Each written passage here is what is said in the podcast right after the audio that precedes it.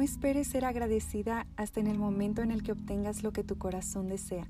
Sea agradecida con lo que tienes ahora, sea agradecida hoy y aún por aquello que quizá no te sea concedido.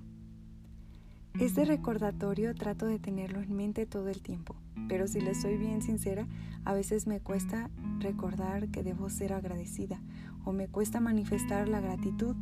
Por eso lo tengo en mis notas y lo he programado como un recordatorio en mi teléfono para todos los días. La verdad es que creo que a la mayoría de las personas se nos olvida que la gratitud debe ser un estilo de vida y no solo una reacción esporádica.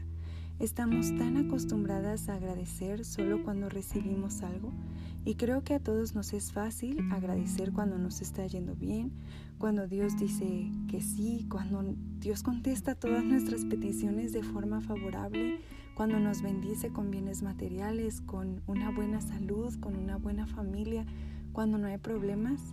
Pero ¿qué pasa cuando todo va mal?